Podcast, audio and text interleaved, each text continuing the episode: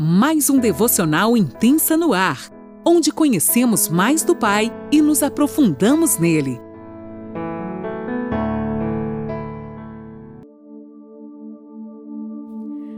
Olá, bom dia!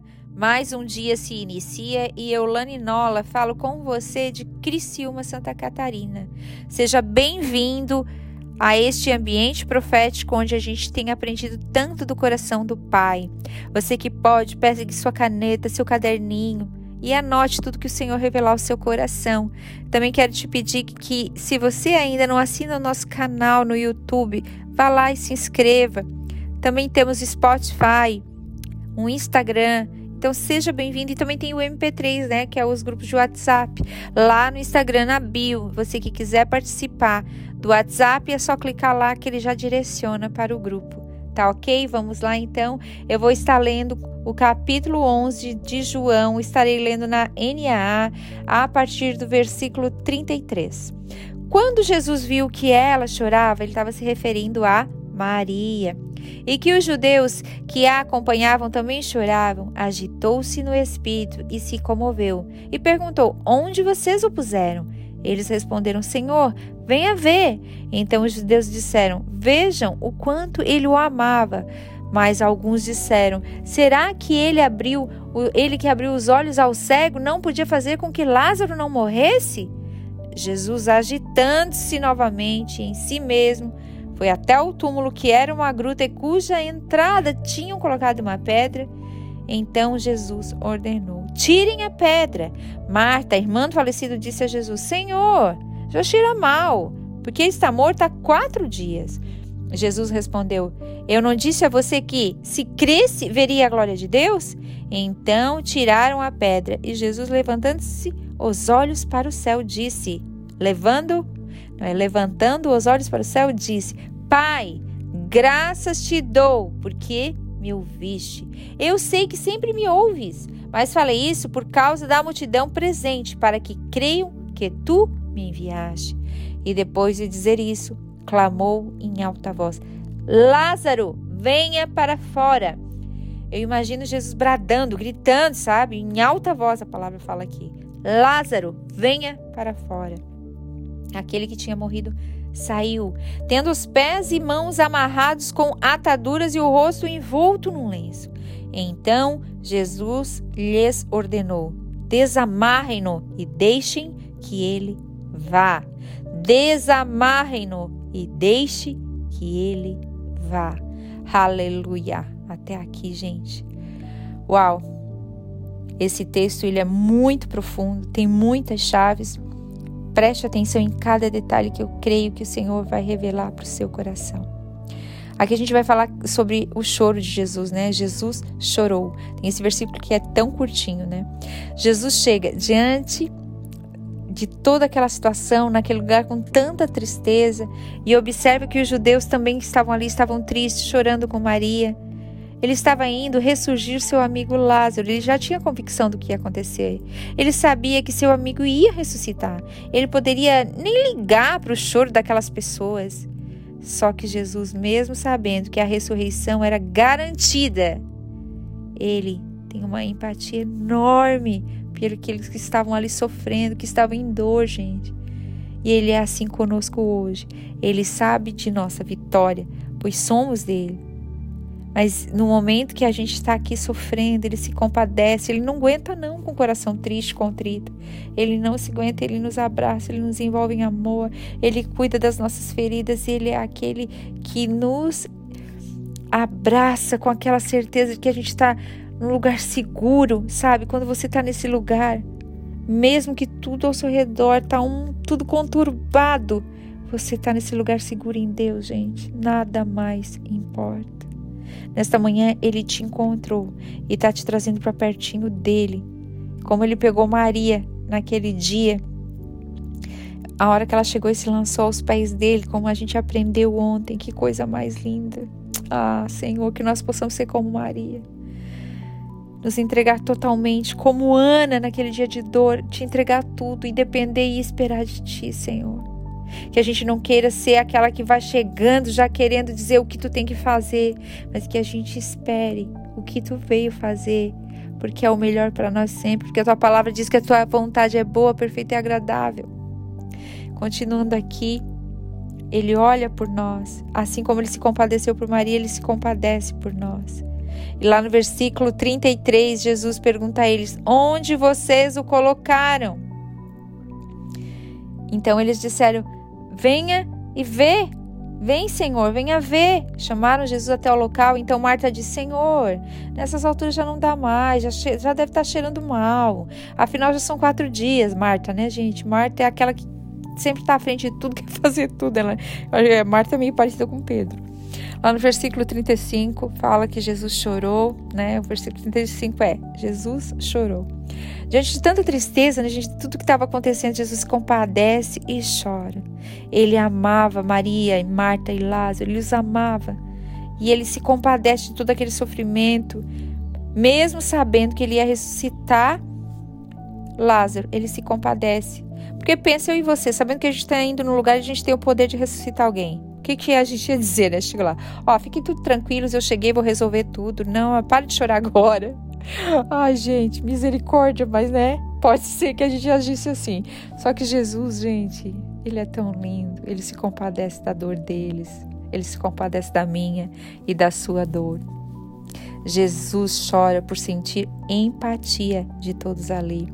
Até tem uma curiosidade que no grego fala que quando Maria chora é klaen, que quer dizer desespero. Maria estava chorando por desespero. Ela se lança desesperada aos pés de Jesus. Mas quando Jesus ora, chora, é dar klein, que quer dizer em grego também que é mostrar compaixão.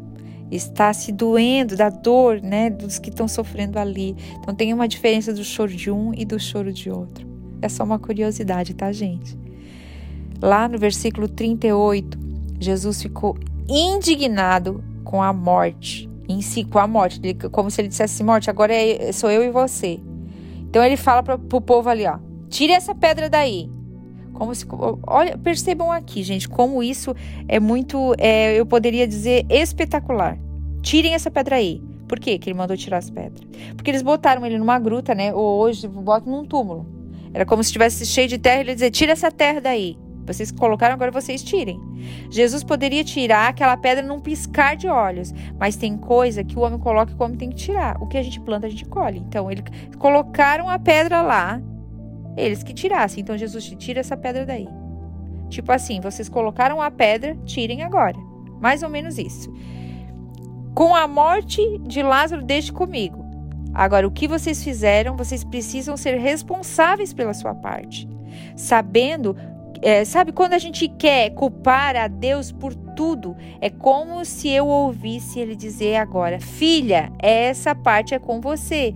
Você plantou, a colheita é sua. Você tem responsabilidades com o que você é, planta. Então eles colocaram a pedra e Jesus disse para eles tirarem a pedra. E assim é na nossa vida.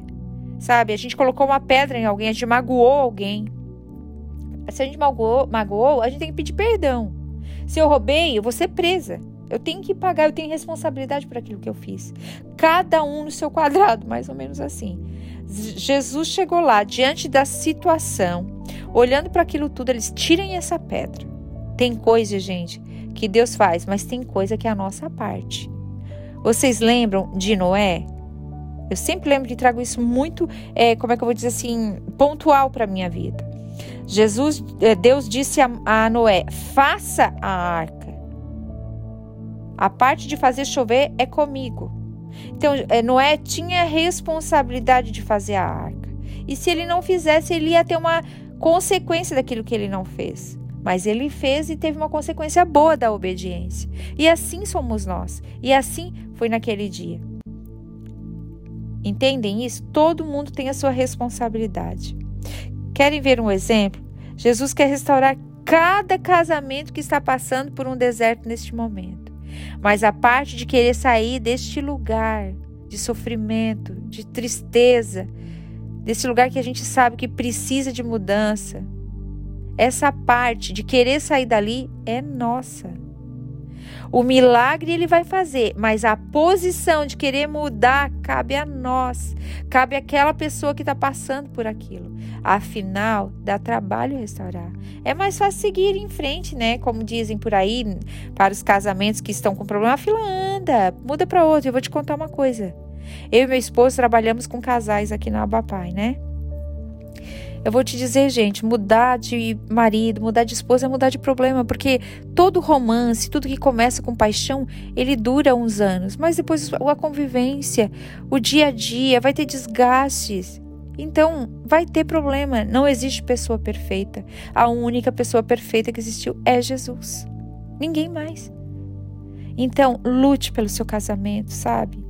Lute, cabe a você a parte de dizer: Eu estou posicionado para mudar.